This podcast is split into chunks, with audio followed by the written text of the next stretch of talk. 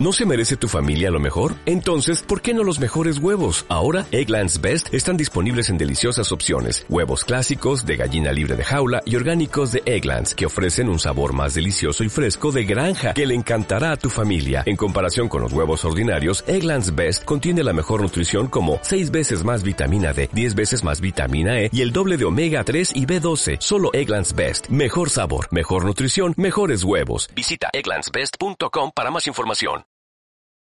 The court finds that both of these killings were indeed heinous, atrocious, and cruel, in that they were extremely wicked, shockingly evil, vile, and the product of a design to inflict a high degree of pain and utter indifference to human life.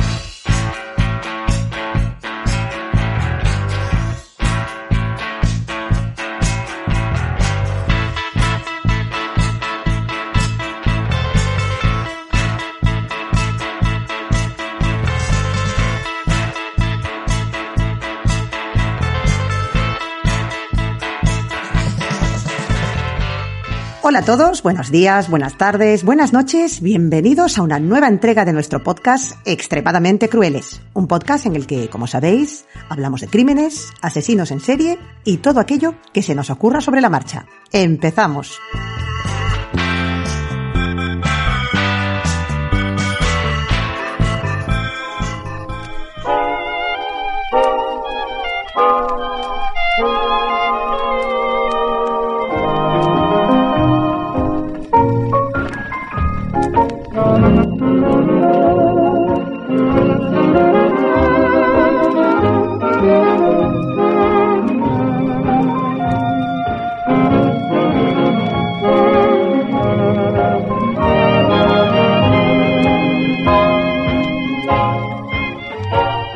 El 14 de diciembre de 1931, la pequeña Vera Page, de 10 años, salió de su casa en Londres para recoger unos papeles que había dejado en casa de su tía, a unos 50 metros de su hogar, a donde llegó sin problemas. Sin embargo, nunca se la volvió a ver con vida.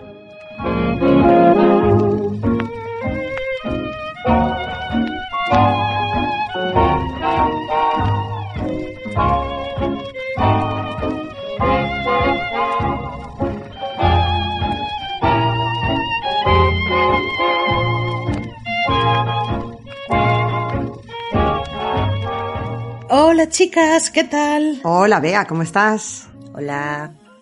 Pues muy bien, semana tranquila. ¿Y vosotras cómo ha ido la semanita? Tranquila no sería la palabra, pero no por nada en especial, sino por lo que ya sabéis. Mm, he tenido ahí unos conflictos Ah, bueno. técnicos que nos han impedido realizar la grabación como hubiéramos querido. Así que mis pobres compañeras han sufrido aquí una serie de contratiempos derivados por problemas técnicos que he resuelto ya, con ayuda de nuestro técnico. Sí, es, es una maldición esto. O sea, yo ya creo que es una maldición o algo. Yo lo pienso totalmente, que... que- este está maldito. O sea, que así cuanto antes lo terminemos. Es que todas las veces que lo hemos Sí. intentado, ¿verdad? Sí. Si alguien, por favor, sabe algo sobre resolver maldiciones o algo así, por favor, que nos envíe un correo, gracias. Sí, no sé, che- alguien que nos quite el mal de ojo o El algo mal de así, ojo, por lo menos sí. el tecnológico, porque últimamente estamos gafadas. ¿no? el ojo, el ojo de Bill Gates aquí, el mal, de- el mal del HAL 9000 era, ¿no? El, eh, sí, Sí. efectivamente, sí, sí, es verdad. Bueno, pues tenemos entonces hoy un otro de los viajes espaciotemporales de Gema. Se admiten apuestas, ¿a dónde nos vamos? ¿Mm? ¿A cuándo nos vamos? Parece que estabas hablando de un viaje psicotrópico de Gema, ¿no? En plan de, "Eh, Eso no. ¿qué te has tomado, Gema? Que no me tomo, pero no, de momento no me hacen, no, no me hacen volar las pastillas. No, Sí. Vaya, joder. Ay, no, Pues- no. no. Bueno, cuéntanos. Pues nos vamos a Londres. ¿A qué época? ¿A qué década? A ver, a ver. ¿Apuestas? ¿Apuestas? 20. Diez. Casi. ¿Dónde vais? ¿Dónde vais? ¿Dónde vais? ¿Dónde vamos a ir si no a los a, a, los años 30, a 1930. Lo sabía, pero era por darle un poco de, de misterio a la cosa. Sí, hecho trampa. Sí, claro. pero bueno, No que vale, sí, es la década vale. fetiche de, de Gemma. Una de sus décadas fetiche. Sí, ya sabéis, ha- había, había, había alemanes divertidos. Bueno, no, pero aquí nos vamos a Londres, antes de, antes de eso, 1931. Ujú. Y me estaba acordando justo cuando estabas hablando de hace, hace un par de semanas del Dean Carl, Mm. Sí. de, del tema este, ¿no? De, de la nostalgia esta de cualquier tiempo mm, pasado fue anterior, fue mejor de los niños, jugábamos ahí en la calle, no nos hacía caso ni, ni Dios. Sí. Estábamos por ahí Ay. asilvestrados, ¿no? Y tal. Y, y decías eso, que en los 70, que fue cuando lo del Candyman de las narices, eh, pasó, pues bueno, que es eso, que los niños era como, bah, desaparecían, se iban por ahí y, y si te he visto no me acuerdo, ¿no? Y la policía no hacía nada. Sí, y que en Texas además que no era ilegal que un niño se marchase de su casa. O sea, ni siquiera se consideraba que eso pudiese ser Sí. algo mm, susceptible de ser denunciado. O sea, era como, ah, pues se ha ido, pues ya volverá. ¿Sabes? O sea, como, mm, alegría alboroto. Pues aquí, bueno, en general, pues también en los años 30, pues lo que dices, a la niña, a la calle a correr, que luego te llamo ahí por la ventana como los morancos, ¡chastra! y, y ya te subes a, a merendar, ¿no? Pero, pues en el caso que vamos a hablar hoy, pues la pobrecita, pues no, pues no volvió. Mm. O sea, podían ir solos a hacer recados y esas cosas, pero claro, llega un punto en que mm, algo pasó. Y bueno, Este es, me llamó la atención. Eh, luego, bueno, iba a decir, cuando hablemos de recomendaciones, no tengo. Es que no he encontrado prácticamente Spoiler. nada. Lo encontré. Spoiler, sí. no hay recomendaciones, lo siento, y no hay casi fotos. Eh, lo encontré en un libro que estaba leyendo de casos sin resolver en Inglaterra en los años 20 y 30, Hmm. y este me llamó la atención porque es un caso sin resolver, pero mm, ya veremos. A ver qué pensáis. ¿vale? A ver, a ver, a ver. Entonces, bueno, nos vamos eso, 1930, en la, la zona oeste de Londres, no era como, como ahora, ¿no? Que mm, aproximadamente te cuesta así a ojo como un riñón por semana pagarte un alquiler. Mm, Más o menos, sí. Es Más o un- menos, ¿no? Una estimación muy Qué aproximada. sí. Por eso, pagarte un piso en Notting Hill, que es de donde vamos a estar, pues mm, imagínate. O sea, la casita esa blanca con la puerta de colorines ahí como la de la película de Hugh Grant. Ay. No por la peli, que a mí no me gusta, Mira, pero la Qué casita sí. tontas somos las dos. Pero las casitas esas, pues claro, en la, en la época, pues mm, no era la zona pijotera que es ahora, sino pues se juntaban zonas muy pobres, en esas casas a lo mejor vivían dos o tres familias. ¿no? Y luego pues tenemos el típico casoplón eduardiano, georgiano, como lo quieras llamar, ya ahí con su jardincito y tal, más, pues eso, ya de la gente rica, ¿no? Sí. Entonces, pero bueno, por lo general la zona de Notting Hill, Holland Park, en el oeste de Londres, era más un barrio pobre, había su casoplón, pero había menos. Por lo general era eso, era un barrio obrero, no pobre, obrero. Sí. Vale. Sí, sí, sí. sí. Hmm. Y ahí vivía la familia Page. Hablando de Dean Cole, el Page, Page. también me suena chiquito la calzada. Un poquito, sí. Bastante. Perdón. Entonces, bueno, era una familia pequeñita, padres y la niña, ¿vale? Charles Page, el, el padre, era un pintor de brocha gorda, que trabajaba en la, en la Great Western Rail Company, lo que viene siendo la Renfe, pero de ahí, del oeste. Y la madre, que se llamaba Isabel, era ama de casa. Vale. Ya está. Una familia obrera, bueno, se habían casado en 1918 y en 1921 había nacido su única hija, que era Vera. Había nacido en Londres y ahí habían estado viviendo toda su vida. Eh, también vivía con ellos una sobrina de, de la madre, de Isabel, que se llamaba Maud, que, que tenía 23 años, y su novio, Harry, de 24. O sea, mm, imaginaos, ¿vale? La casa, que tampoco son muy grandes, Ya. pues era como... Joder. Vivía la gente por pisos. Y ahí, pues todos arrejuntados. Todos juntitos. Todos ahí, sí. Qué intimidad más O bonita. sea, cin- cinco Sí, sí. personas ahí, dos parejitas y la niña. Una de las, de las tías y la abuela de Vera también vivían muy cerquita.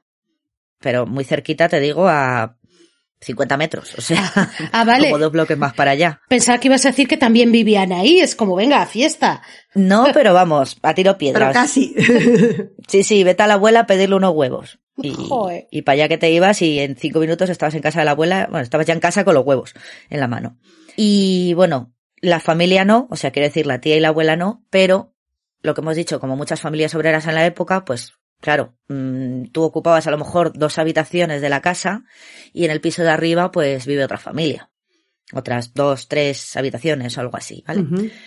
Entonces, los Page vivían en el piso de abajo y en el mismo edificio vivía un matrimonio mayor que se llamaban Arthur y Annie Rush, como de unos sesenta y tantos, setenta años. Y esto, este matrimonio tenía un hijo que se llamaba Percy, que vivió con ellos un tiempo, Mm. pero bueno, mm, después de casarse se mudó a una casa también cercana. Aquí todos siempre no, no se mueven del barrio, todos, se viven, vi- todos viven cerca unos de otros, ¿vale? Pero bueno, el hijo, pues como iba a visitar a los padres como mínimo una vez en semana, pues seguía teniendo la llave de la casa. Ujú. Hasta ahí bien, ¿vale? Eh, esto es como los Sims. La casita de los Page, pues arriba vive también el matrimonio de, de abueletes. Nos volvemos a, a Vera. En diciembre del 31, Vera tenía 10 años y, bueno, pues iba a una escuela que estaba bastante cerquita de casa, ¿no? Según su madre, era una niña muy tímida y no hablaba con extraños. O sea, solo hablaba con gente que, que conocía, vecinos o, o Mm. gente que sí que, que conocía. Y por lo general, con la gente mayor como que le daba mucha, mucho corte a hablar, ¿no? Como que era una niña bastante, o sea, con niños bien, pero con la gente mayor pues era un poco retraidilla, la pobrecita. Vale. Ajá. Llegamos al momento, mm, tarde del lunes 14 de diciembre. Vera vuelve del colegio, como de costumbre, todo bien, todo normal.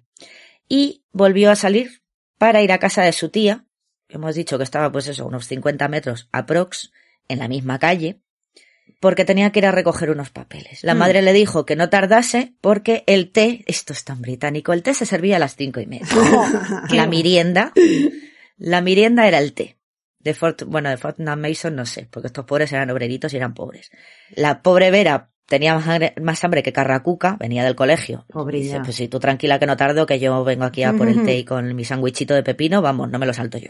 Total, que le dijo que bueno, que no te preocupes, yo no tardo, voy donde la tía, recojo esto y me vengo. Llegó aproximadamente a casa de su tía como a las cuatro y media. La tía se llamaba Minnie. ¡Ay, Ahí- Mini! ¡Ay, perdón! Minnie, sí, como Minnie ¡Ay, Mouse. qué bonito! Sí, sí. Entrañable. Iba a recoger en unos certificados de, de natación, eran o algo así del colegio, no sé, una cosa un poco rara.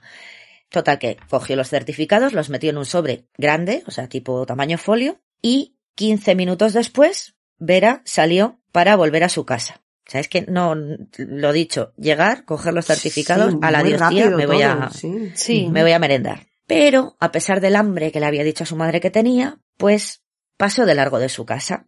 Ah, vaya. Dice, bueno, a ver, tenía tiempo, vamos a ver, date cuenta que debían, queda- que todavía quedaban unos 45 minutos, Sí. más o menos, para, hasta que se sirviese el té.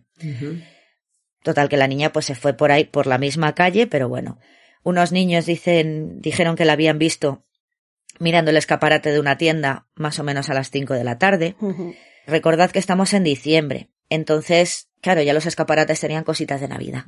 Entonces, bueno, pues la Mm. niña se fue un poco a mirar, ay, mira, igual me pido esto para Papá Noel. Sí, se entretuvo. Estaría allí, claro, Con los colores, con las cosas, sí. a la Vera estaba eso, mirando los, los regalitos de la Navidad y luego a las seis y media otro testigo dijo que la había visto viendo un, es- un- otro escaparate. Entonces dices, aquí ya, ya las, las, las horas empiezan a, a no cuadrar. a bailar, porque a, la- a las cinco dices, vale, Sí. Tenía que estar en casa a las cinco y media, pero a las seis y media dices, "Mm, no, no, no". bueno. Ya es mucho, sí. Claro, entonces en esa hora y media no sabemos qué hizo. A lo mejor el testigo se equivocó también. Esto. Puede ser que le bailase Pero bueno, la hora a él un poco. Tenemos también. ahí una hora y media de. Ujú, de desfase. Aquí. 15 minutos más tarde, o sea, ya las 7 menos cuarto serían, eh, otro testigo dijo que la había visto de camino a su casa, ¿vale? Era un testigo que la conocía porque también había vivido en el, en ese mismo edificio años atrás, ¿vale? Entonces, eso, mm, an- casi a las 7, otro testigo dijo que ya la vio que iba para casa. Hasta ahí bien, ¿no? Vale. Vera llevaba unos zapatos negros, un abriguito azul y una boina roja. Este último testigo que, que la conocía dijo que Vera llevaba su boina y el sobrecito, con- el sobrecito, bueno, el sobre grande este con los certificados. Pero ¿qué pasa? Que la policía tampoco se fió mucho de él porque hacía años que la habían condenado por desfalco. Y es como, bueno, pero ¿qué, qué- qué tendrá que ver el tocino Eh, con la velocidad? decir, Sí, ¿no? Dice que la ha visto. Bueno, Claro. una cosa es que tenga la mano suelta, pero oye, la vista la tendrás bien, digo yo, ¿no? Sea como fuere. Este hombre, el del desfalco, Mm.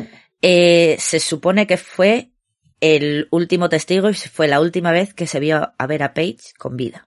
Chan, chan, chan. Es el último que, digamos, la, la tiene o la, ten- la tuvo fichada. Es decir, hasta aquí sabemos Sí. que estaba por ahí. Sí, sí. El pobre hombre al que no hacían ni caso.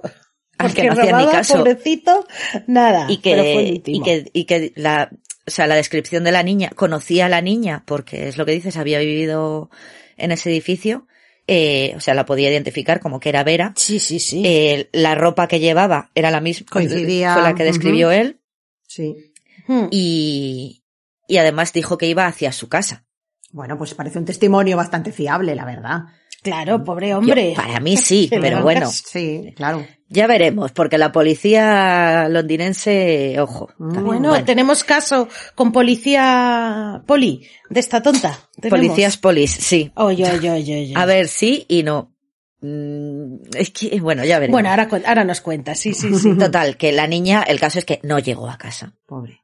Y esa misma tarde ya, los padres, bueno, la familia ya preocupada, empezó a buscarla Mm. y nada, estuvieron buscándola toda la tarde, toda la noche, la niña no aparecía, al día siguiente ya directo, bueno, visitaron a los familiares, a la tía, a la abuela, amiguitos, la niña no estaba con nadie, la niña no había vuelto a casa. Y bueno, pues a las diez y media de la noche ya eh, denunciaron su desaparición en una comisaría y en Notting Hill. Vaya. Ahí bien, la policía se puso a buscarla en ese mismo momento. No hubo que esperar de esto de, no, es que la niña tiene que estar desaparecida 48 horas. Sí. No, aquí fue como que la niña no ha venido a casa, ahí va la policía, ¿vale? Inmediatamente se pusieron manos a la obra, guay. Al día siguiente ya la policía hizo eh, circular su descripción entre toda la policía local y también una cosa que me, que me llamó mucho la atención en la policía de mujeres, Oh, que es ¿cómo? curioso, ¿no? Es, es un cuerpo Ajá. especial que se dedicaba a los casos de mujeres y de niños. Anda, Oh. interesante esto. Sí, sí. La Women Police era la policía de mujeres, que es como, ¿eh? O, o sea, me resulta fascinante, pero bueno, es como bueno. Está curioso, ¿no? Curioso, Igual, imagino, sí. bueno, no sé, no, la verdad es que no he buscado mucho más, pero yo no sé si a lo mejor es que eran mujeres, pues por lo que dices, igual que ahora te tiene que cachear una mujer, ¿no? O algo Ah, así. mejor ser, consideraban que sí, verdad. por ciertos temas de sensibilidad, a lo mejor, ¿no? De que era un poco más delicado. Claro, también. Ya, ya. Pues eso, ser. bueno, la policía de mujeres, la Horny, la Horny Police, la Horny Jail, pues la, la Women's Jail. Por la tarde ya, incluso la prensa, esto ya el martes, ¿vale? El día siguiente, el día 15. La prensa ya tenía los detalles de, de Vera, ¿no? La ropa que llevaba, cómo era, cuánto medía, la edad que tenía y tal.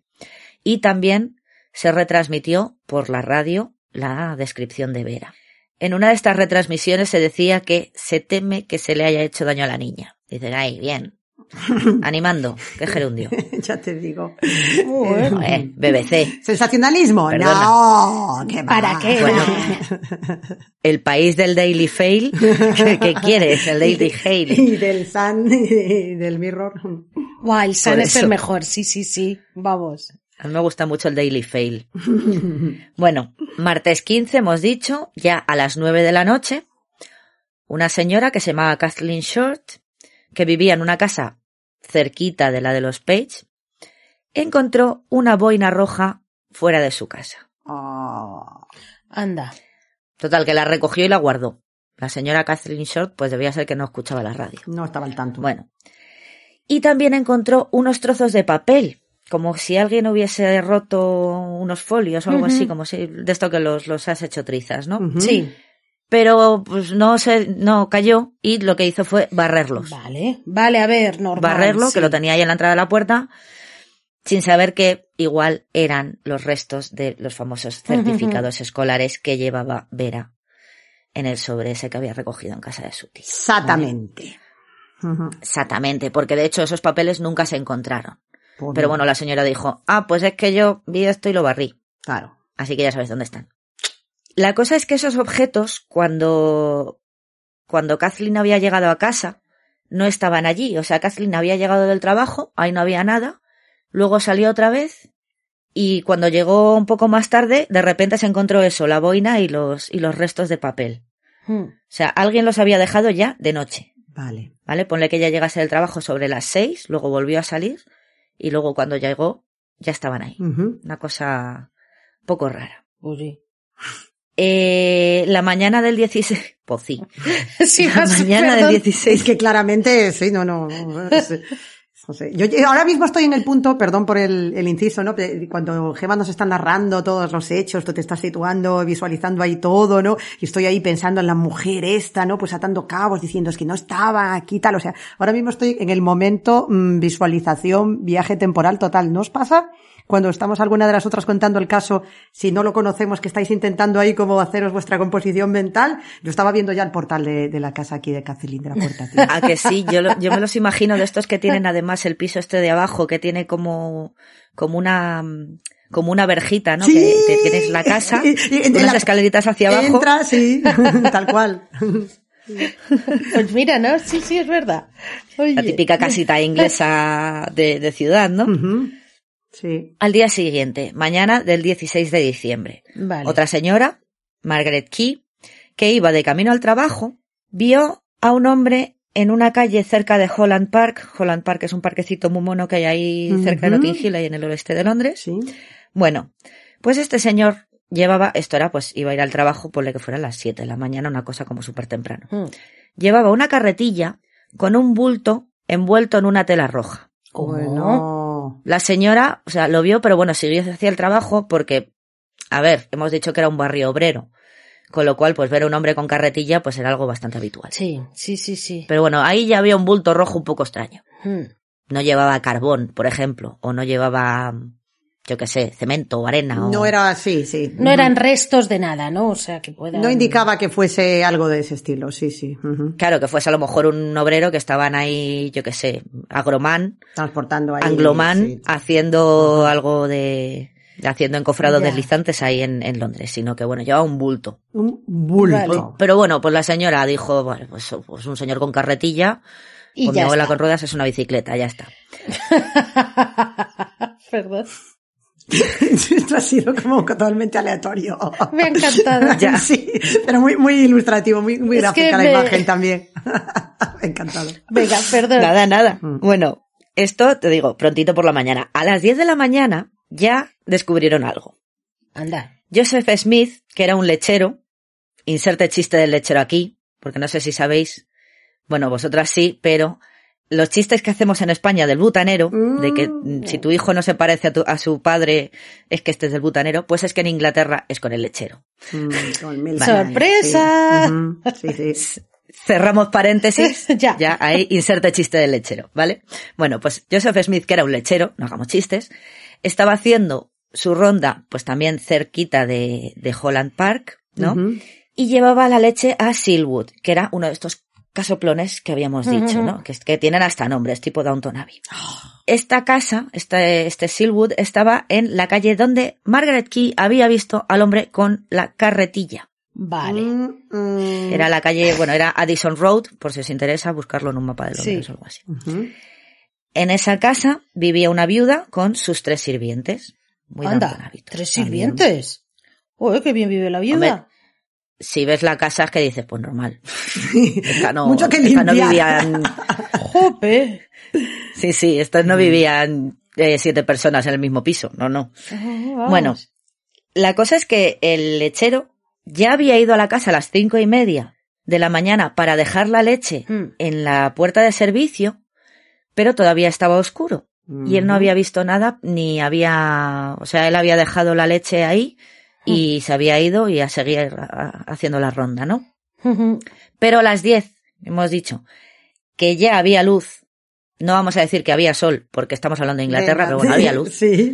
No saben qué es eso. Pues, al hacer una segunda entrega, Joseph descubrió un montón de tierra y hojas secas que estaban cubriendo el cadáver de una niña. Ay, la Ay. leche.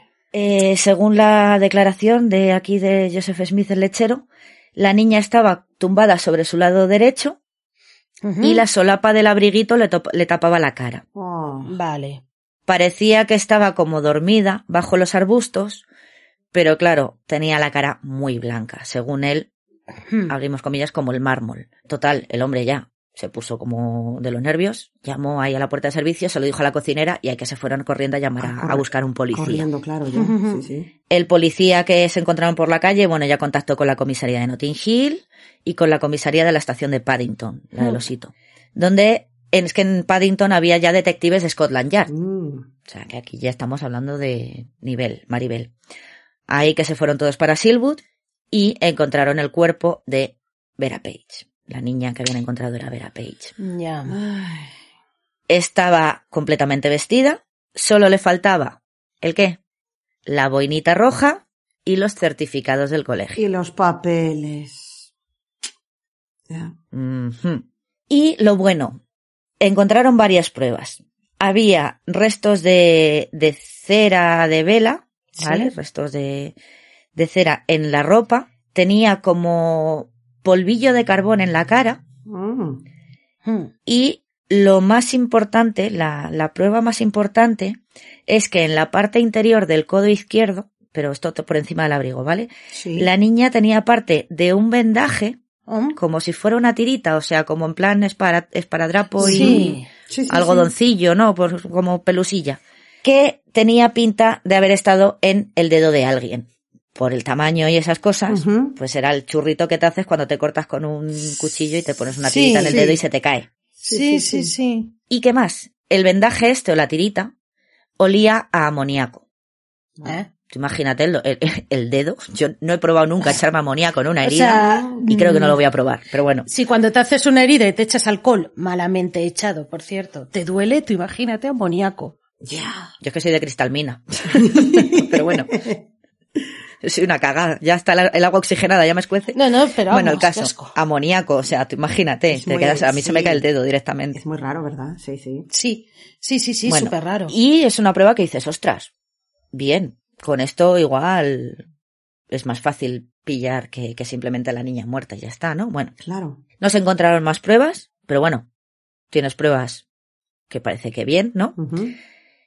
Y bueno, dedujeron que, aquí, hola, Sherlock Holmes, que el cuerpo no lo habían llevado a primera hora de la mañana porque la noche anterior había llovido y el cadáver estaba seco. Mm. Y yo añado, el señor lechero a las 5 de la mañana, la primera ronda, no había visto nada. Ya. Vale que estaba oscuro, pero bueno, Pero sí. hasta ahí bien. Eh, ese mismo día, a las 4 de la tarde, le practicaron la autopsia y el forense dijo que la niña había muerto estrangulada con, con las manos, manualmente. Ajá. No con una cuerda ni nada, ¿vale? La habían estrangulado con, con Sí, las manos. Sí, sí. Y que antes de morir la habían agredido sexualmente. Ah. Mm, El forense no tenía muy claro cuándo había muerto la niña, pero pensaba que, que no fue mucho después de desaparecer.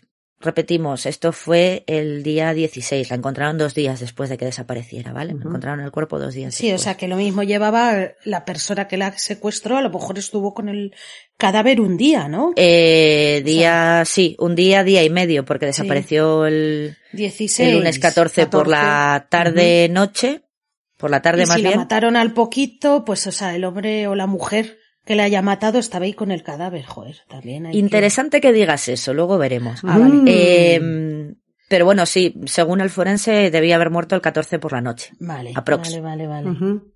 Estamos hablando de los años 30, que eso ya lo hemos hablado muchas veces. Sí, no van Que a sí, tener la que había ciencia forense, de- claro, pero tampoco. no había. Eh, no es lo de ahora. Claro, claro. Como mucho tenía huellas dactilares y da gracias, ¿no? Eh, bueno, también se observó que el cuerpo estaba tibio, que dices tú, para llevar dos días muerta ya tenía que estar la pobrecita con rigor mortis, pero no. Y que había bastantes signos de descomposición, que en dos días, Qué raro. Ya. por lo que tenían que haberlo escondido en un lugar cálido, quizá en una casa habitada, Ah, vale, vale, vale. más que, yo que sé, en un sótano o Sí. en una carbonera. Sí, sí, sí. También se encontraron marcas de cuerda en el cuello de Vera, pero dicen que bueno, que seguramente fueron, o sea, se- fue post-mortem simplemente pues para tirar del cadáver, ¿no? como para hacerlo más fácil llevárselo. O sea, realmente la había sido un, estra- un estrangulamiento. No- Vale. La habían estrangulado con las manos, no con, no con esa cuerda. Sí, sí. Y bueno, una cosa curiosa, porque en otros casos de muertes de niños sí que eso sí que lo miraban cuando hacían la autopsia porque era bastante importante es que no sabemos si a Vera eh, su captor le había dado de comer porque ¿Ah, no, no hay ningún informe del contenido de su estómago. Mm, es un dato interesante ese, sí, sí. Claro, el tema de Candyman, volvemos a lo mismo, de no cojas caramelos al señor que te da caramelos a la puerta del colegio, igual te rapta. Entonces, pues sí que debía ser una cosa bastante común. Sí. El venga niño, que pues es un niño que está muerto de hambre, claro, venga y niño, que te aquí, una piruleta. Sí, claro. Entonces, el caso es que a Vera, o si se le hizo, si te he visto no me acuerdo, pero no hay ahora mismo ningún informe sobre, sobre lo que contenía su estómago. Una cosa curiosa, mm, rara. Claro, nos quedaremos ahí con esa incógnita, lo que dices tú. Sí, si fue que- que la trajeron a lo mejor pues con la promesa de algún dulce o de alguna chuchería o algo, o, o que incluso pudieron darle de comer después, o no. Claro, eso es un dato. Claro, un tema y date cuenta que la niña tenía hambre, ¿no? Porque cuando le dijo la madre Claro, que se iba a la merienda. a las cinco y media y el té, dijo, sí, sí, tú tranquila que yo no tardo que vengo canina del cole. Sí, sí, sí. O sea, que darle de comer hubiera sido, o sea, digamos que engatusarla, ¿no? Con algo de comida, algún dulce tal, hubiera sido una buena estrategia. Claro, eh, lo que pasa en este caso es que son todo hipótesis, o sea, porque dentro de que tenemos pruebas y alguna bastante Sí. curiosa, eh, luego, bueno, ya veréis. Eh, total, que bueno, esa misma tarde, Kathleen Short, la señora de la boina, Hmm. encontró una vela usada cerca de su casa. Una vela Oh, ¿qué tú dices? tema cera ahí ya. Claro, total que ya, ahora, ahora ya sí, la señora se dio cuenta, se llevó la vela y la boina a la policía y ahí sí que se identificó que era la boina roja de Ah, vale, vale, vale. que además también tenía manchas de la parafina de la vela. Ya empezamos aquí. a Y tú dices, a mí lo que más me fascina es el por qué se lo dejan a esta señora Kathleen Short, que como te ha tocado. Ya, sí, pobrecita, ¿no? Ahí el regalito, entre comillas, ¿no? Macabro. ¿Qué te- Claro, ¿por, por qué lo dejas? Además dices, bueno, vale, voy a dejar en este mismo portal, el primero que pillo dejo la boina. Pero luego vuelves y le dejas la cera también. Le ha gustado la, el portal la vela, perdón. y entonces venga ya, por ese, sí. Es Claro, es como, bueno, pues déjalo, No sé, ¿no? a alguien le caía mal, la señora, sí, sí, sí. Sí, Oye, pues igual, sí, déjalo en querían otro, hacerle un sé. feo ahí, no sé. Joder. Sí, es, es rarísimo. Bueno, ya era oficial, ¿no? Que el cadáver que, que se había encontrado era el de, era el de Vera Page. Su padre, pues hablando roto de dolor. Eh, y bueno, de hecho la madre, eh, se puso, bueno, se puso fatal, se puso súper enferma, rollo de los nervios, ataques de ansiedad y tal. pobrecita. Claro, pobre. Y de hecho pusieron policía para custodiar la casa para que no se acercara a nadie. O sea, porque la mujer debía estar, pues eso, que se subía por las paredes, pobrecita. Claro, la única hija que tienen Imagínate, y se le, criatura. pues eso, Ah. pobres. Pero bueno, ya se podía empezar a investigar el asesinato. Hmm. Curioso, el despliegue policial fue bastante grande. Fueron como, había como unos 200 detectives asignados, que no es moco de pavo. Dos- ¿Has dicho 200 o 300? Perdón. 200, pero bueno, 200. ¡Hala! Bueno, tre- bueno, so- estaba- ya, son, ya son detectives. Sí, sí, sí, no, ostras. Eh, al día siguiente, 17 de diciembre, ya se publicó en prensa un comunicado con una breve descripción de los hechos y de las pruebas. No todas, evidentemente, porque sabes que la policía siempre se guarda algo, no vaya a ser que llega el, típico loco de he sido yo y esas cosas, ya sabéis. Sí, sí. Eh, y bueno, pues se pidió colaboración ciudadana, si había al- alguien había visto algo sospechoso, cosas así, ¿no? Llegaron más de mil respuestas. Toma. Anda. Más de Ninguna mil. sirvió para nada. Oye, la gente que está muy despistada tenía muchas ganas también de dar la brasa, ¿eh? Porque, joda. Mm. Es que, Sí. tela, marinera. Y mira que se habían guardado cosas. O sea, imagínate a saber qué contaba la gente. Bueno, se registraron cobertizos, se registraron garajes y se registraron pisos vacíos. Se distribuyeron fotos de la niña. Y, lo más importante, se interrogó a todos los sospechosos habituales. Véase hombres con tendencias indecentes, lo llamaban. Vale, o sea, sí. exhibicionistas y pedófilos. Y, de, y demás fauna. ¿vale? Ya, sí, sí. Y bueno, dentro de mm, todos estos que, que interrogaron, hubo tres posibles sospechosos que eran los que, pues eso, la policía a lo mejor les, les cuadraban mejor, Sí. ¿vale? Dos de ellos eran obreros, pasaron la verdad es que poco tiempo en, en la comisaría, o sea, sí, les interrogaron y tal, y bueno, les dejamos irse, pero bueno. Y otro era Percy Rush. ¿Os acordáis del matrimonio que vivía en el edificio de la familia Page? Ah, sí. Que el hijo había vivido con ellos y cuando se casó se había ido, pero tenía llave de la casa. y conocía a la niña. Vale, vale, vale, vale, ese. Pues este señor, a este señor se le interrogó el 18 de diciembre. Mm, había, era un hombre así como alto, moreno, así como enjuto, había, había estado en la Primera Guerra Mundial, bueno, como todos los que seguían vivos, Eso te iba a decir. Joder. que fue una carnicería, pero bueno, este salió, este no sé si iba con los Royal Fusiliers del King, del Rey o algo así, bueno, el caso. Eh, y este señor, en 1931, llevaba dos años trabajando en una lavandería. ¿Vale? Ah, mira. Interrogaron a los compañeros y decían, bueno, pues que era un tipo así bastante callado, solitario, que era más compañero de trabajo que amigo, o sea que el tío iba como un poco a su bola. En 1923 y 1927 se le había condenado por exhibicionismo Anda. de gabardina y toma, toma moreno. Y pasó un mes en la cárcel por cada condena. Y entre 1929 y 1931, un hombre que respondía a su descripción también se había exhibido delante de varias mujeres y unas chicas bastante jovencitas, de hecho. Mm. Eh, y se le seleccionó no en una, sino en dos ruedas de reconocimiento. Se le juzgó, Sí. Se dijo que no era culpable y se retiraron los cargos contra él. Hola. Madre mía. ¿En serio? De verdad. Oye, oye, oye, oye, oye. Y de estas veces que se que enseñó la chorra, Sí. Sí, dos de sí. ellas, lo que he dicho, eran niñas, ¿vale? Jo. Los vecinos, pues como no, mm, era la comidilla. Claro, plan de, lo tenían "Es que tío, no me fichadísimo". fío, Claro. este es un pervertido. Bueno, también se dijo que se había visto a Rush en el vecindario la tarde de la desaparición de Vera, pero él dijo que él nunca salía de noche, de tarde-noche, sin su mujer. Ah. Yo sin la parienta no salgo. Ah, estaba casado. Anda. Mm. Sí, claro, cuando se casó fue cuando se fue de casa de los Ay, padres. tienes razón, es verdad. Sí, sí, sí, sí. Tienes toda la razón. Bueno, eh, luego hablaremos de eso porque sí, lo de la mujer uy, también. Me encanta el cotilleo, sí. Eh, entonces, bueno, él decía que sí, que a lo mejor de camino, o sea, cuando volvía del trabajo, a lo mejor sí que se daba un poco más de vuelta, pero una vez que llegaba a su casa, él ya no salía, si no salía con, con la señora, señora D. Señora Feten, señora de Rush, ¿vale? Se investigó su casa, se llevaron su ropa para hacer algunas pruebas en el laboratorio. Y los resultados fueron interesantes.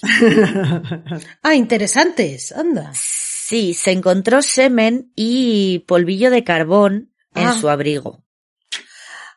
Ah. Y claro, esta, bueno, la presencia del semen, básicamente el polvillo de carbón, pues bueno, a ver, las- el carbón lo usaba todo el mundo en aquella época, Sí, con lo cual sí, quien sí. más quien menos tenía polvillo de carbón en la ropa, como yo pelos de gato. Sí, que salías y respirabas carbón, básicamente. Sí, o bueno, tenías una carbonera en casa, entonces al final, pues para echarla al fuego, Claro. mm, te, te- te pringabas. Pero bueno, lo de tener semen en el abrigo, A ver, ya no. ya yo no tengo, llámame rara. O sea, no, no creo que yo viera semen. Claro, podría haber sido consecuencia de un acto de exhibicionismo o de un crimen sexual más serio, Ya. pero no sabemos. Es que esto es como, ¡ih! yo según iba leyendo era como, ah, bueno, Ya. prueba crucial así interesante que dices, bueno, porque el resto, pues, sí, son pruebas, pero es lo que dices, la niña tenía polvo de carbón en la cara, todo el mundo tenía carboneras, todo el mundo usaba carbón. Sí, que eso tampoco es muy concluyente. Podría haber sido cualquiera. Mm. Pero el vendaje, la tirita, Vale, eso, importante. que olía a Amoníaco. amoníaco, hemos dicho. Mm. El amoníaco es una sustancia que normalmente se utilizaba en las lavanderías Ah, mira. y que obviamente se utilizaba en la lavandería en la que trabajaba Percy Rush. Además, este señor hacía poco que se había hecho una herida en el meñique de la mano izquierda, como un par de semanas antes del asesinato de Vera. Las heridas todavía se le veían. O sea, se debía haber hecho una buena avería El tío tenía ahí todavía el, pues eso, la costra, el, Ya. Sí, sí, sí, sí. sí. de, de la herida. Dijo que bueno, que él se lo había vendado como había podido en el trabajo y que ya en casa su mujer se lo había curado y se lo había vendido, vendido. Se lo había vendado bien, se lo había vendido la moto para que el amoníaco no irritase la herida. Y yo pensando, este ya tenía amoníaco ya hasta, hasta en el torrente sanguíneo. Pero bueno. Pero dijo que había quemado el vendaje, hola, tíralo a la basura, como todo hijo de vecino. Yo cuando me quito una tirita no la ¿Que ha quemo. quemado el vendaje? Sí, es un poco como, sí. Bueno, él el día 11 de diciembre se lo había quitado para que la herida se curase al aire, Sí. hasta ahí bien, pero que había quemado el vendaje, que tú dices, ¿pero por qué? No sé. Está haciendo aquí, sí, un aquelarre, ¿qué es esto? Es A la mierda la venda, estoy harto de ella. Ah, arde, cabrona. No lo sé. No lo sé. O sea, bueno. A este señor le dio por quemar el vendaje, así que la tarde del día 14, que fue cuando Vera desapareció, no lo llevaba. Porque ya estaba carbonizado el vendaje, según él. Bueno. Cuando se interrogó a los compañeros de trabajo, dijeron que, bueno, que era posible que el día 14 lo llevase, pero que no estaban seguros. A ver, es que tampoco te vas fijando si tu compañero lleva Hombre, una tirita en el dedo meñique Pues no. de la mano izquierda. Ya. Entonces, bueno, yo qué sé. Cuando el forense examinó el vendaje que apareció con el cadáver, dijo que, bueno, tras examinar unas fotografías que le habían hecho, una prueba con luz ultravioleta y otras pruebas, he llegado a la conclusión de que la venda del dedo es diferente a las muestras que se recogieron en casa de Rush. Mm. ¿Qué dices tú? Yo es que no es que me compro, yo no me compro siempre las mismas tiritas. Entonces a lo no. mejor se me ha acabado y he comprado otra. Bueno, no sé. O sea, era diferente. Qué tontería más grande. Yo tengo unas de Batman, ¿vale? Y la vez anterior me compré otras marrones, o sea, es que no. Es que es eso, pues como no eran de Batman, no eran las tuyas. O, pues ya, yo qué sé. ya, ya, es como, como dato tampoco, sí, tampoco aporta, ujú, sí, mucha luz, que digamos, sí. No arroja mucha Claro, luz. porque el otro, como supuestamente lo había quemado, no sé, una cosa muy rara. Pero se pensaba que sí que le cabía en el dedo a ras, que me encanta que dices así a ojo, así a ojímetro, yo creo que le cabe. O sea, aquí el ceniciento de las tiritas. Vamos a ver, es una prueba, pónsela. Ya, esto es como lo del guante de, de J. Simpson, ¿no? O sea. Es que es eso.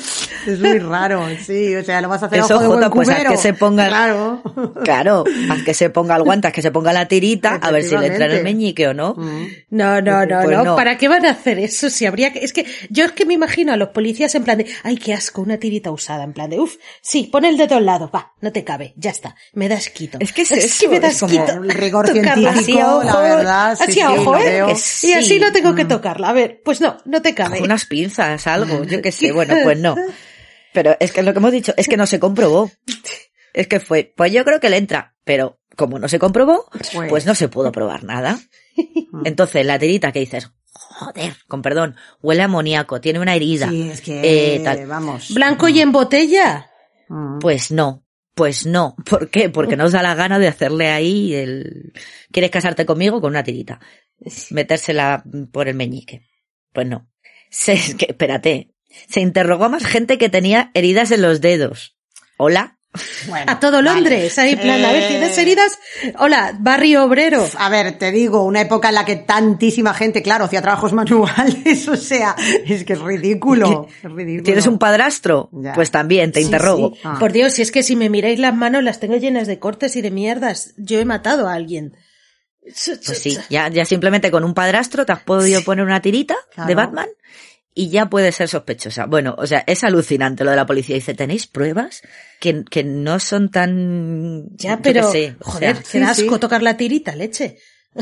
pues no. Joder. Y claro, pues a toda esta gente que tenía heridas en los dedos en la zona de Notting Hill, Holland Park, pues al final pues no se encontró ningún sospechoso. Porque Claro. es lo que dices, es que igual interrogaron hasta, hasta su padre, Claro. hasta el padre de Vera Page. Bueno, que y- a lo mejor también tenía un corte. Es que yo qué sé, o sea... Y era diciembre, cuidado, porque ya si empiezas ya a acusar a la gente, ya tienes que empezar a pelearte con los compañeros para ver quién hace el turno de Navidad, quién no.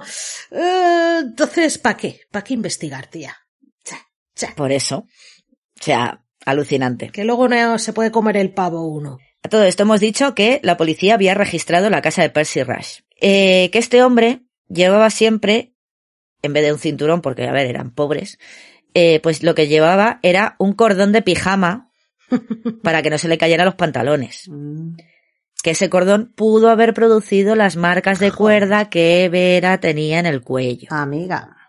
Pero da igual, porque ahí se quedó el cordón. ¿Tampoco? Tampoco. Ningún, nada de cotejarlo ni nada. Jolín, eso es lo que dice Bea, poquísimas ganas de trabajar. O sea, por favor. O sea, nada. Tía, que luego es que te toca hacer turno de noche, ¿vale? El día de Hombre, Navidad. ¿Para qué trabajar? que- Y no, y, no, y no puedes ahí estar con tu familia ahí comiendo el pavo, de Claro. Navidad, yo que sé, como Mr. Bean. Nada, no. O sea, es que se encuentran cosas y dices, vale, pues nada. Estoy flipando, o sea, de verdad. Qué falta de empatía con los padres de la pobre Vera. Eh, Si les hubiese pasado a la hija de alguno de ellos, anda que no les hubiese gustado que investigase. Jolín, O de que- alguien rico, como siempre pasa. También. O que hubiesen cogido al primero que hubiesen pillado, aunque fuera cabeza de turco. Sí. Tú, que eres un pederasta. Lo tú. ya, sí. Pero bueno, aquí, este que iba con el cinturón de cuerda, nanay. Nanay. También estaba la cuestión de la parafina, el polvo de carbón y la vela. Se encontró en su casa una tela encerada con parafina, Joder, es verdad. lo que viene siendo un hule, creo yo. ¿Vale? Y en la casa de él, bueno, pues también había una carbonera de donde Rush sacaba el carbón para calentar la casa, lo que explicaría el polvo en su ropa, ya lo hemos dicho. Eh, bueno, la tela es, a ver, es que miles de casas tenían carbonera en la época. Eso, vale, entiendo que no pude demostrar nada concluyente porque, pues, igual que con las velas, eran objetos Claro, sí, que, sí. que se utilizaban prácticamente en todas las casas. Claro. Entonces dices, vale, con la, con el carbón y, y la, y la cera de las velas, pues, mm, podría haber sido cualquiera, pero la puta tirita, perdón. Ya. Bueno, la tela encerada esta llevaba meses en su casa y supuestamente se utilizaba para limpiar la cocina. Y también encontraron un mantel rojo similar al que vio la señora esta Esto que es había broma. visto en la carretilla, la carretilla tapando un supuesto bulto. Ujú. Esto ya esa broma. mañana que fue cuando se encontró el cuerpo de Vera. Vale. Pero se lo enseñaron a esa señora, que lo vio de lejos, y dijo que, que no, que pensaba que no era el mismo. Pero no sé. Pero ¿cómo? Vas a Pero saberlo, señora. Esto, esto ya está empezando a adquirir unos tintes un poco surrealistas. Esto es. Mr. Bean, ¿verdad? Ya, es que Como tiene aquí una colección de testigos que, vamos, eh. Es que, niña. de verdad, solo le faltaba eh, eh, como un cartel luminoso que pusiera, hola, posiblemente yo sea el asesino. Va, este cartel va, se lo ha inventado alguien, es una broma. O sea, es que solo le faltaba un cartel Sí, o algo lanzar ahí. una bengala. Ahí con bombillitas, ahí, por favor. Es que agárrate, el color sí que era el mismo, Ah. el rojo este, pero los bordes eran diferentes. Uno debía tener bordes y otro puta, no. Y tú perdón. dices, pero si, él- si, era, si lo estaba hecho un bulto, si estaba ¿Cómo envolviendo un bulto, ¿cómo le viste los nivel de bordes? detalle, claro. No sé. Y lo curioso y lo gracioso es que esta señora Kiss tampoco identificó a Rush en dos ruedas de reconocimiento, pero la primera descripción que hizo del hombre de la carretilla se parecía bastante a Percy Rush. Entonces dices, capachao aquí, o sea, según ella era un hombre así alto, moreno, tal, enjuto, no sé qué, pero luego no lo reconoce, pero el mantel es del mismo color, pero uno tenía flecos y el otro no. Pero es que O sea, es como si tuviese no una sé. niebla mental esta, esta pobre mujer, ¿no? O sea, que recuerda cosas así a trozos, tiene como amnesia parcial o, o no sé Sí, qué sí. le pasa. Es muy raro, ¿no? sí. No lo sé, o sea, es que dices, es desesperante todo. Ya, mucho. Es todo Sí. desesperante. Y bueno, y ya, el acabose. La policía interroga a, a Percy Rush y le pregunta si conocía a Vera Page. A ver, hemos dicho que él visitaba a sus padres a menudo, al menos una vez por semana. Y de hecho, esa semana los visitó el día 13, o sea, un día antes de que desapareciera la niña, y el día 17, que fue cuando, eh, el día después de encontrar el cadáver. Sí. Vale. Hemos dicho que tenía las llaves de la casa, de los sí, padres, porque allí, había vivido pero allí. que seguía teniendo las llaves, sí. Y en un primer momento dijo que sí que conocía a Vera Page, que era una niña muy dulce, pero que bueno, que nunca le había dado caramelos, ni juguetes, ni nada. Que normalmente la veía jugando en la calle de su casa, pero que en las últimas tres semanas no la había visto. Hmm. Poco raro, Bueno, pero no bueno. ha coincidido, pero bueno, oye. Pero sí, vale. En un primer momento sí, la conozco porque, pues eso, vive en el piso de abajo de donde viven mis padres. Dijo que la reconoció en la foto que habían publicado en el periódico, pero más tarde afirmó que solo la saludaba, al menos saludaba, y que no la, y que, y que no la hubiera reconocido en la calle. Entonces, ¿en qué quedamos, Percy? O sea, ¿la reconozco de, de- en el periódico, pero luego en la calle no la hubiese reconocido? Mm, De verdad. Otra Nada, para la aquí- colección de, de cosas extrañas de este caso. Completamente. O sea, esto en un primer momento sí, sí, la conozco, pero bueno, lo típico de que es la niña de ahí, hola, hola, y ya está. Hmm. Vale. También les contó lo que había hecho el día 14 de diciembre. Por la mañana había trabajado, había salido alrededor de las 6 de la tarde, cosa que no se pudo contrastar. No me preguntes por qué ni cómo, pero bueno, no se pudo contrastar. No le pudieron preguntar con Y los bueno. compañeros de trabajo ni nada. Claro, hola. Mm, No me preguntes. Ay, qué bien la policía. Lo que dice Bea. Qué ganas de trabajar. Sí, señor. No, era diciembre. yo, lo- Sí, sí. yo- yo creo que era por eso. Mm. O sea, Y bueno, había salido a las seis, pero como sabía que su mujer estaba visitando a, a su suegra, o sea, a la madre de su mujer, pues para hacer tiempo lo que hizo fue tomar el camino más largo a casa. Supuestamente, todo esto supuestamente según contaba él, ¿vale? Llegó a las ocho y cuarto, la mujer ya estaba en casa y a eso de las once menos cuarto aproximadamente se fueron a la cama a dormir. Ese día no visitó a sus padres, ni al día siguiente tampoco, aunque normalmente iba a verlos o bien los lunes o bien los jueves. Mm. Y el día 14, recordemos que era El- lunes, el- ¿vale? Sí. Que fue el día que desapareció Vera. ¿Estuvo entretenido con alguna cosa? Mm, no sé. Dijo que, al- bueno, al día siguiente, que eso, salió del trabajo también a las seis, que llegó a casa a las siete y cuarto, y supuestamente no salió en toda la tarde. Me encanta. Dijo que no podría haber salido de la cama sin que su mujer se enterase. Cari, ¿dónde vas? Nada, esconder un cadáver. Es que, de verdad. Ya, abrígate, es que... hace frío. Sí, ponte el abrigo con semen, anda. que el otro lo tengo que llevar a la tintorería. No me jorobes. Bueno, claro, ¿qué pasa? Que ahora que estabais diciendo lo de la mujer y tal y cual, Sí, y sí, que sí. no, que que yo solo salgo por la noche con mi mujer, estaba esperando a que mi mujer llegase de casa de su madre, mi mujer, mi mujer, mi mujer. Se interrogó a su mujer. Nadie interrogó a su mujer. Es que no sabemos ni el nombre. La madre que Bueno, esto ya de traca. Esto sí que ya.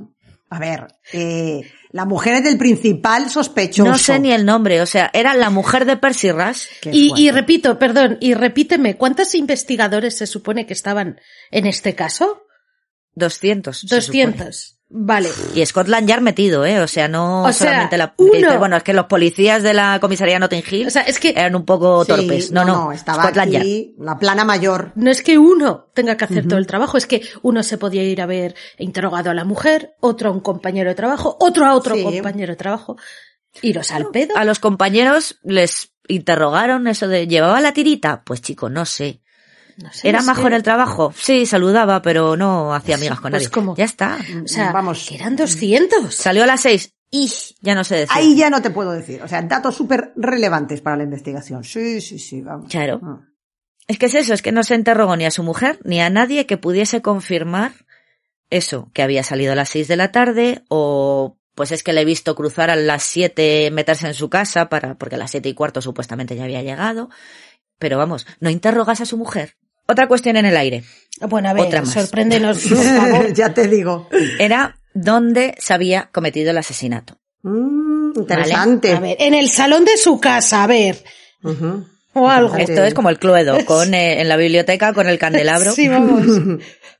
Bueno, pudo cometerse en la carbonera de la casa donde encontraron la boina y la vela. La de la señora Kathleen Short. Sí. Esta que le tenía, le tenía ojeriza a alguien. La carbonera de esa casa no tenía llave, así que pff, cualquiera podría haber entrado. Ah, Además, la familia Short, que eran así muy modernos ellos, tenían un gramófono. Anda. Entonces, por la tarde se pasaban el día escuchando discos a toda tralla. Estaban ahí a O tope sea, con la Rosalía. están dando el coñazo a los vecinos. ¡Qué bien! Saoko, Saoko, perdón. Entonces, claro, mm, si la niña hubiese gritado mientras la Claro. estrangulaban o mientras la violaban antes de Claro. morir, Ya, ya, ya, ya. pues no la habrían oído. Ya, Mm. ya, ya, o sea, fácil, un sitio bueno. Mm. Claro, la cosa es que el cuerpo, o sea, no sabemos dónde la mataron, lo que sí que tuvieron que guardarlo esos dos días que estuvo desaparecido hasta que lo encontraron, tenía que haber sido un sitio cálido. Sí. porque la- lo, que, lo que dijo el, el forense, ¿no? Lo que hemos dicho, que la descomposición estaba Hmm. relativamente avanzada. Ya, Con lo cual, en la carbonera no, porque eso está ahí, pues hace frío. ya, ya, ya. Otra cuestión que ahí se ha quedado en el aire y no sabremos nunca. Eh, bueno, la pobre Vera, pues el funeral tuvo lugar el 23 de diciembre. La policía asistió tanto al responso como al entierro porque creían que el culpable, esto es muy típico, ¿no? Que Mm, también podría acercarse Sí, Sí. el día de... Porque, bueno, los policías lo que pensaban es que era el asesino, que era un, un maníaco o un loco. Y es como, bueno, pues ahí no se presentó nadie. A la pobrecita se la enterró. Fue- hubo un montón de gente en que vio pasar el coche fúnebre y eso, ¿no? Sí. Porque fue un caso bastante sonado. Claro. Pero ahí no se presentó nadie más que la familia y la policía pues se quedó con un palmo de narices otra vez. Eh, lo de los locos, curioso. mm, Cada año se daba el alta a 7.000 personas de los hospitales psiquiátricos, ¡Hola! pero no todos estaban curados, entre comillas, ¿vale? Eso te iba a preguntar, o sea, ¿7.000 curados o...? Volvemos una vez más al tema, sí, al tema de la salud Mm, mental. años Sí, 30, Ujú. sí. Y de cómo estaba entonces, Claro, claro. y Eso te iba a decir, sobre todo cómo estaba entonces. Vamos, yo por salir de ahí, sí, sí, yo no vuelvo a hacer nada, vamos. Yo Prefiero estar en la cárcel que en un hospital psiquiátrico. Sí, sí, sí. Bueno, el caso. La investigación ya estaba prácticamente parada y porque es que ninguna de las pruebas que tenían eran concluyentes. A ver, si hubieseis hecho bien vuestro trabajo, Chan, chan, chan. Porque- ya no te digo lo del carbón o lo del semen, porque de aquella pues no había ADN, no se sabía si era de este o era de Perico de los Palotes. Hmm. Pero la tirita, Por ejemplo. la tirita, a ojo de buen cubero. Que Sí, les daba no sé. asco. Total, que bueno, mm, ya había pruebas, pero bueno, pues se presentaron estas pruebas y algunos testigos ante un jurado. Pero claro, ya de primeras ya les vas diciendo que las pruebas no son concluyentes, con lo cual es como, tío, espérate, Ya. deja que lo decidan ellos, ¿no? O sea, Claro. mm, entonces ya de primeras, oye, mira, esto tal, la investigación es esto, pero las pruebas no son concluyentes. Bien. Eh, Percy Rush se negó a testificar. Ahora decía que era completamente inocente, que casi no conocía a Vera Amigo. y que no había estado cerca de las calles donde desapareció la niña y apareció el cadáver en los días señalados, 14 Ujú. y 16 de diciembre. ¿vale? Él seguía emperrado en que no conocía a la niña de nada, donde dije, digo, digo ahora que no. Cuando le preguntaron sobre la herida en el dedo, se puso así un poco nervioso. Esto Percy Rush mm, declarando ya. Y se puso pues así como un poco nervioso, tal. Le dio como casi hasta un ataque de risa nerviosa, ¿no? Pero nada. El desgraciado no soltaba prenda de nada. Y bueno, pues ya cuando el jurado se retiró a deliberar, tardaron cinco minutos. Ah, solo cinco minutos. Wow.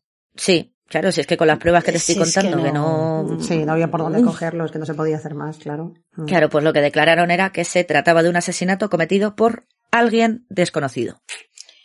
Una cosa importante, al jurado no se le habló de los antecedentes por exhibicionismo que tenía Percy Rush, por ejemplo. Ya, o sea, que faltaban detalles. Realmente, incluso eh, la policía, los abogados fueron bastante como perezosos, fueron unos vagos, ¿no? También. Vagos, torpes, no me preguntes, no se habló ni de los antecedentes estos de exhibicionismo, Claro. ni de que había semen en su abrigo. Pues hombre, mm, son dos datos bastante importantes, ¿no? Como para que los jurados no lo Claro, supiesen, ¿no? Pues se me han olvidado. Mm. Ahí va. Dios mío, pero... ¿Qué le vamos a hacer? No hay más No preguntas. sé. Sí. Entonces, pues nada, persona o personas unknown, personas desconocidas. Mm, Y así se queda. La policía pensaba que Vera sí que tenía que haber conocido a su asesino, porque lo que decía la madre, como que con los adultos mm, era como muy retraída, no, Sí, no, no, se iba con cualquiera, tal. ¿no? Entonces, bueno, si le conocía, pues era más fácil que se Mm. hubiese ido con él o con ella. Que probablemente la llevó a una casa con el pretexto de darle algo de merendar, Ya, ahí decíamos que la niña tenía hambre. Y que luego no se, no se examinó los contenidos del estómago al hacer la autopsia. Y que allí, después de darle de comer algo, la violó y la mató. Ya.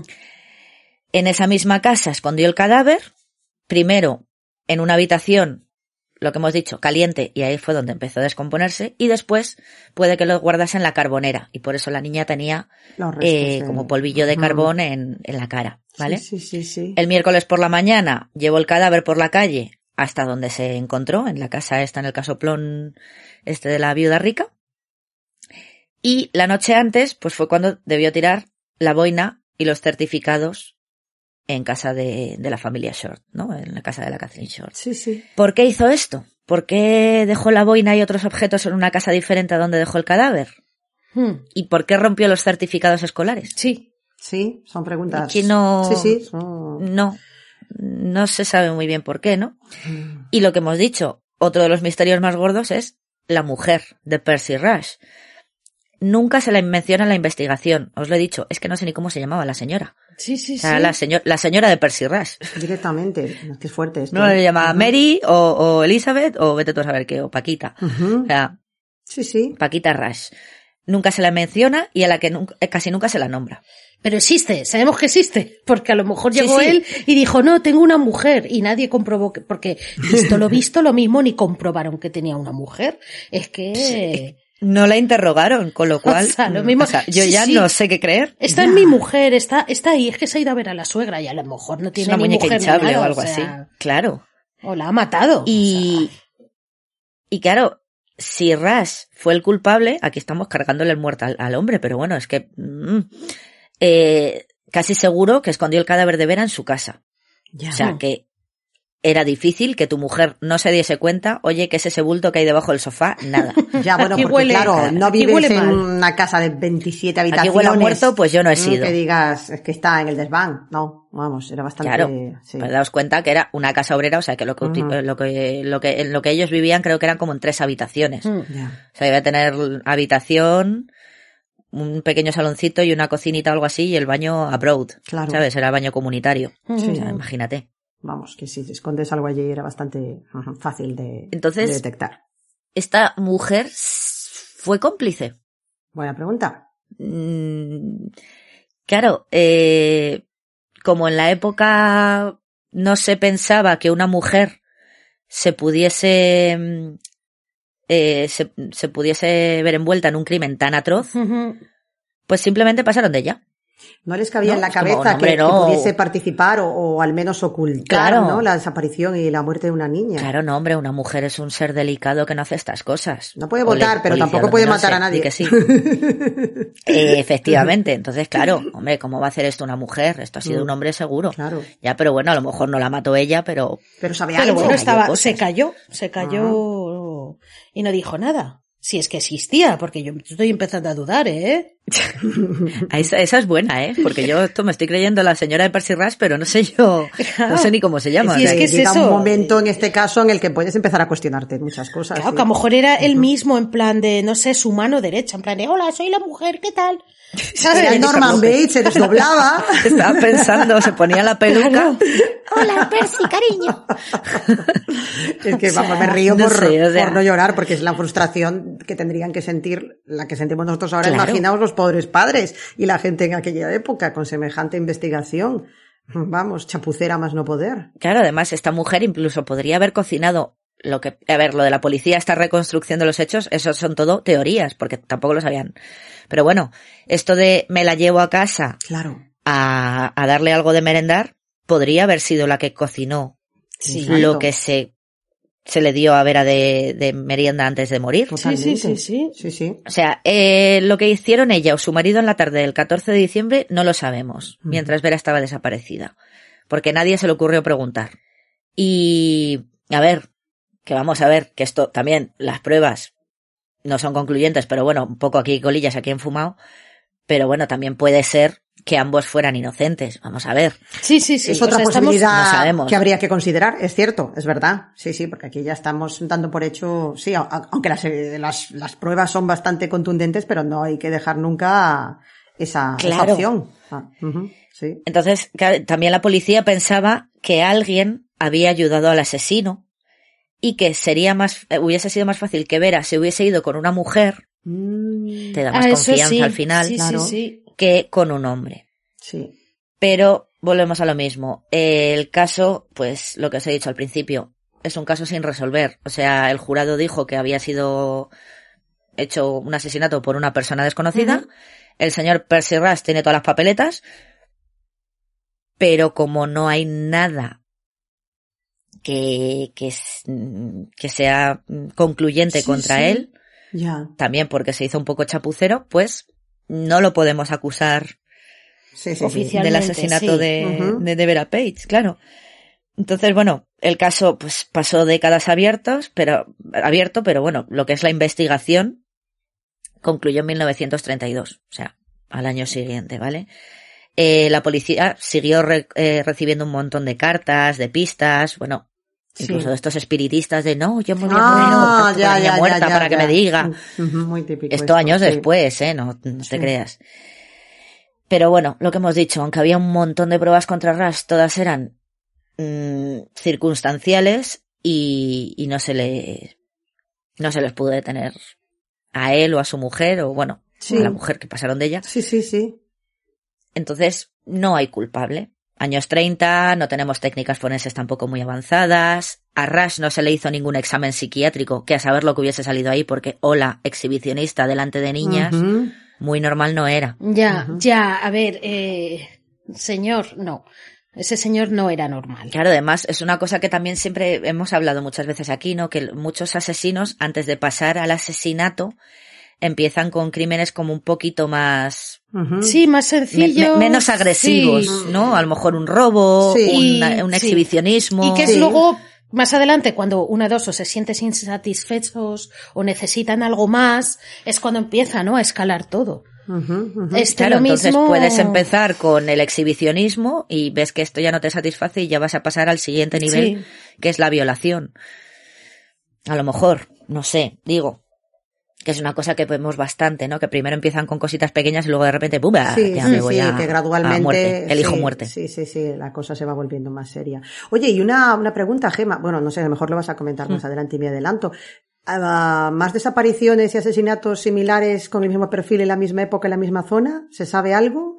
Porque también es curioso No. que actuase alguien una única vez, ¿no? Y, y que lo hiciese esa vez y nada más. ¿Se asustó tanto al ser un posible culpable al verse tan cerca de la cárcel que dijo una y no más? Claro, Sí, o...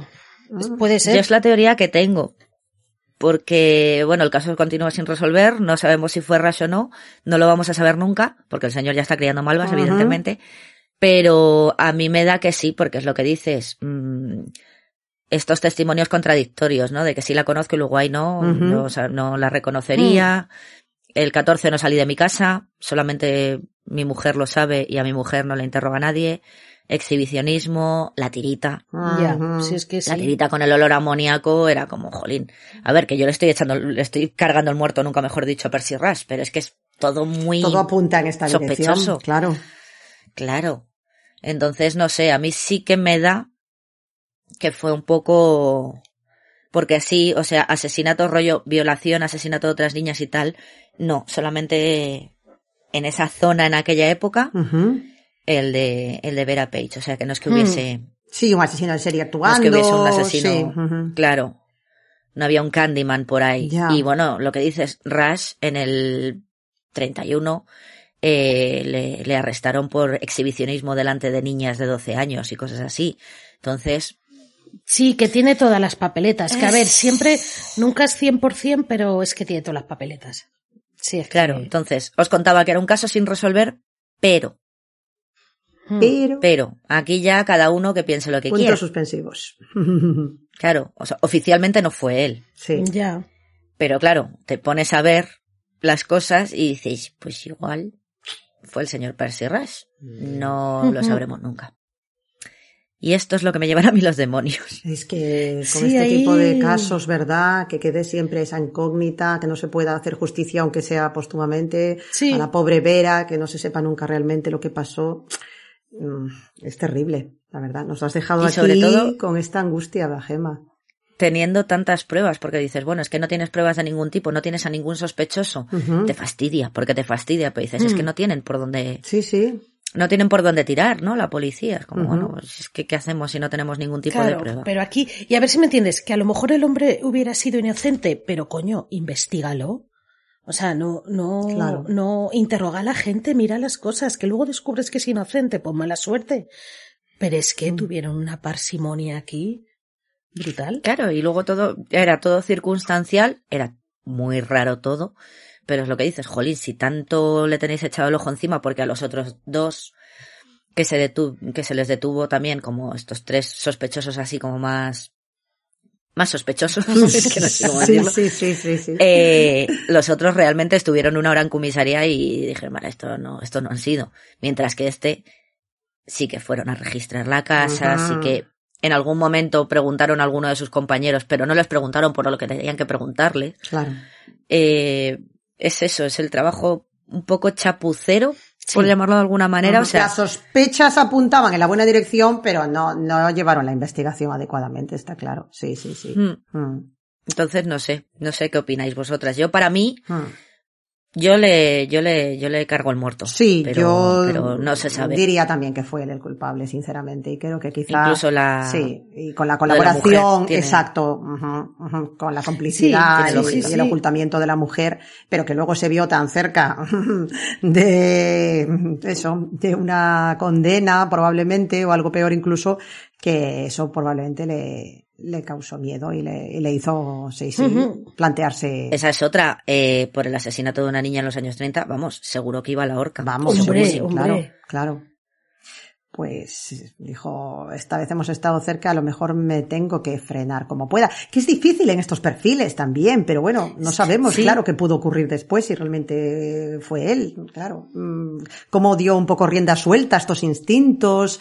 Eh, Claro, mm, es, es que- es que es lo que dices, hay tantas incógnitas que es, es muy difícil saberlo, la verdad. Menudo, Claro, menuda, como- menudo rompecabezas nos has se dejó traído de hoy, eh, en el... Claro, se dejó de investigar en el 32, entonces claro, pues luego no sabemos si a lo mejor se mudó a otro barrio de Londres y sigue Es haciéndolo. lo que te iba a decir, que se puedo- fue a otra exacto, parte. exacto, justo lo que o lo que pensaba. dices tú, consiguió reprimirse estos instintos asesinos y siguió viviendo ahí en Notting Hill tranquilamente con su mujer, Ujú. la desconocida y sus padres, no sé. Claro, o, o eso, a lo mejor se cambió, se mudó a otro lugar y estuvo haciendo de las suyas y no tenemos constancia o no se relacionó, relacionó perdón, nunca con, con la de Sí. Vera Page. Y lo que más fastidia es que nunca se va a saber. Vaya, No, pobres padres, eh. Pobrecita ella y pobrecitos sus padres también. Estos casos con los con niños pequeñitos, como nos- cuando nos contaste lo de mm, Albert Fish, por ejemplo, también que me estaba acordando ahora, me, me dan así una una cosa especial de sobre todo eso, ¿no? Desvalido, desprotegido, es muy triste, la verdad. Mm. Y sobre todo eso, que no se sepa quién ha sido. Es cago en la los leche, cago en la leche, Gema, de verdad. ¿eh? Nos dejas ahora aquí. Merche. Sí. Vámonos Bueno, todas ahora mismo a Londres. Vamos a investigar. no, no hay recomendaciones, con lo cual, pues mira, a lo mejor la idea de Bea no es mala. Mm, Tenemos que seguir indagando. ¿Vámonos a porque, Londres? Claro, no. Ah, sí, tenemos que sí. hacer ahí una investigación de campo, aunque sea a posteriori. Sí, lo único que os puedo decir es el libro donde lo encontré, ¿no? Que se llama Unsolved Don- London Murders, the 1920s and the 1930s. Ujú. Eh, asesinatos londinenses sin resolver, años 20 y años 30, Ujú. de Hmm. Jonathan Notes. Pero, es que es eso, es que no hay más.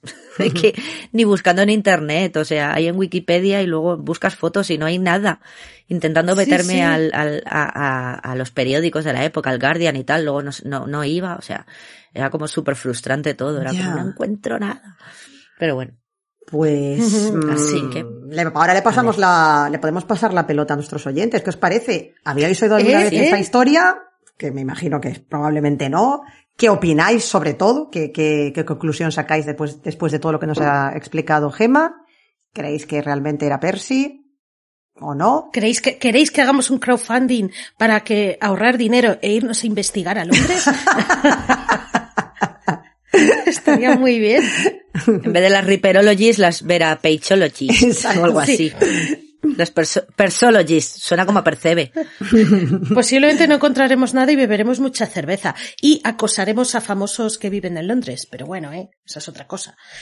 Mira, no me hables, que estoy de luto. Mm, bueno, sí, ahora pasando a algo más frívolo, para, para quitarnos un poquito el mal sabor de boca Sí. con esto, pues ya que no podemos hacer nada más que recordar a Vera y, y- y tenerla presente y hacerle un pequeño homenaje, mm, corramos un tupido velo y hablemos de el duelo, porque yo he tenido un, digamos, un conflicto tecnológico, pero Gema ha tenido un conflicto de, de otro tipo esta semana, ¿verdad?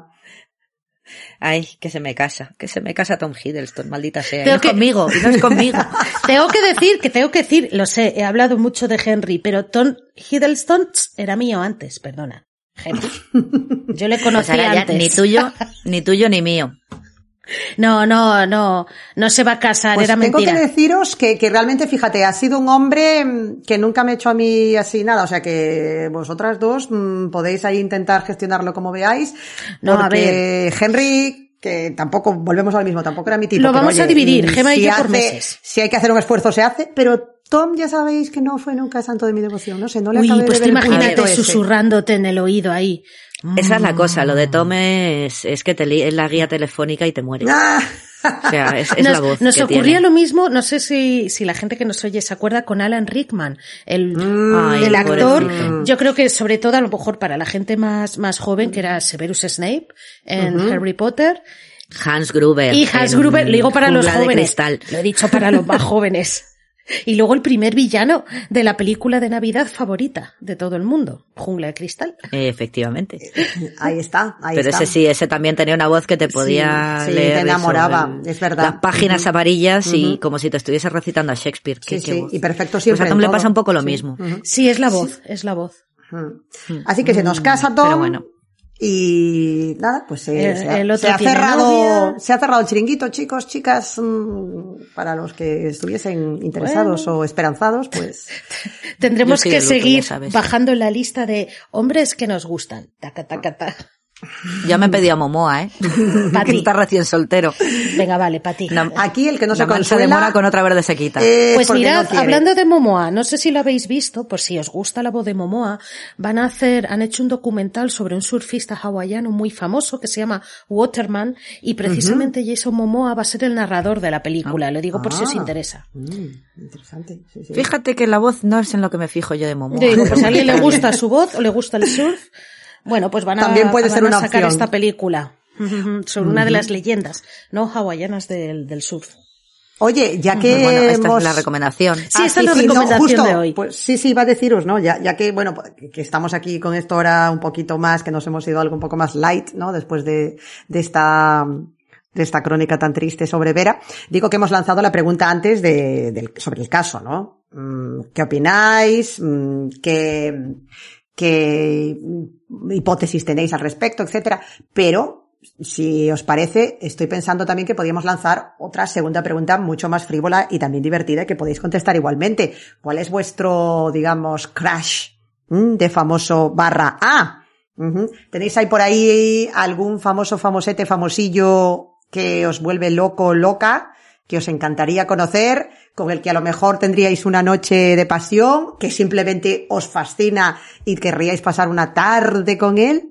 ¿Quién sería Sí. vuestro? Ujú. Me encanta que lo hayas preguntado, además me gustaría saber cuál es el crash que tiene ahora, que tienen ahora y cuáles serán vuestros crash de juventud, porque suele cambiar mucho la cosa, ¿eh? Muy interesante que lo llevemos Uf. también, sí, Uf, sí, al- es que me sí. gustaría saber eso. Yo estaba pensando que, que si hay algún ibristófilo en la sala, que no se preocupe, que lo mío con Dahmer es, es, es Vox Populi.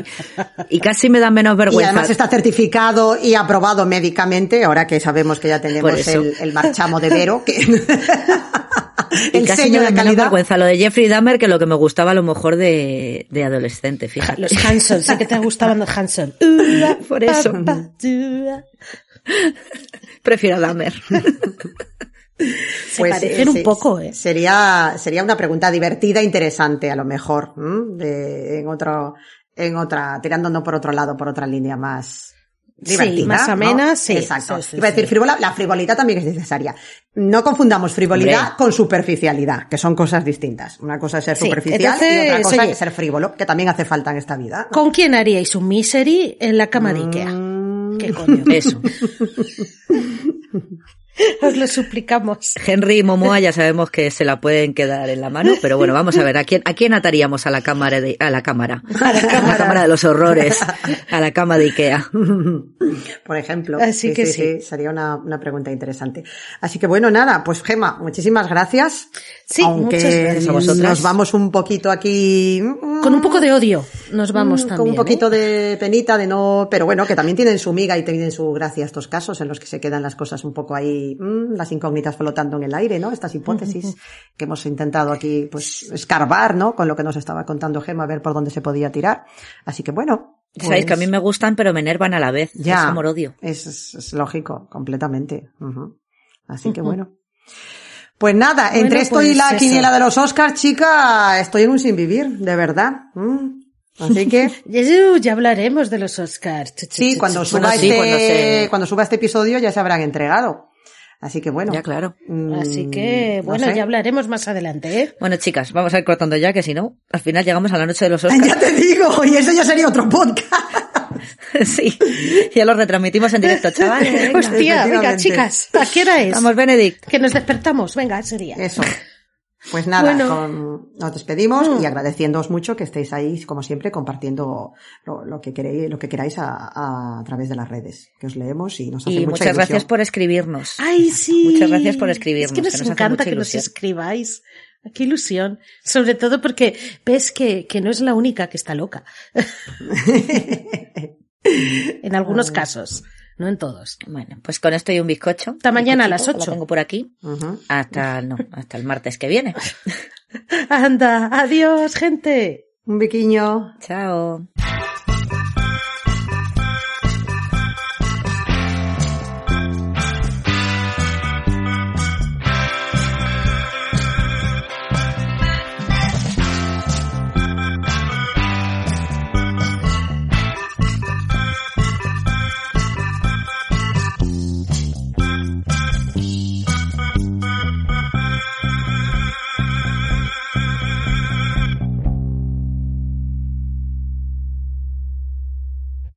¿Te preocupas por tu familia? Entonces, ¿por qué darles solo huevos ordinarios cuando pueden disfrutar de lo mejor? Eggland's Best, los únicos huevos con ese delicioso sabor fresco de granja, además de la mejor nutrición, como 6 veces más vitamina D, 10 veces más vitamina E y 25% menos de grasa saturada que los huevos regulares, además de muchos otros nutrientes importantes. Así que, dales los mejores huevos. Eggland's Best, mejor sabor, mejor nutrición, mejores huevos.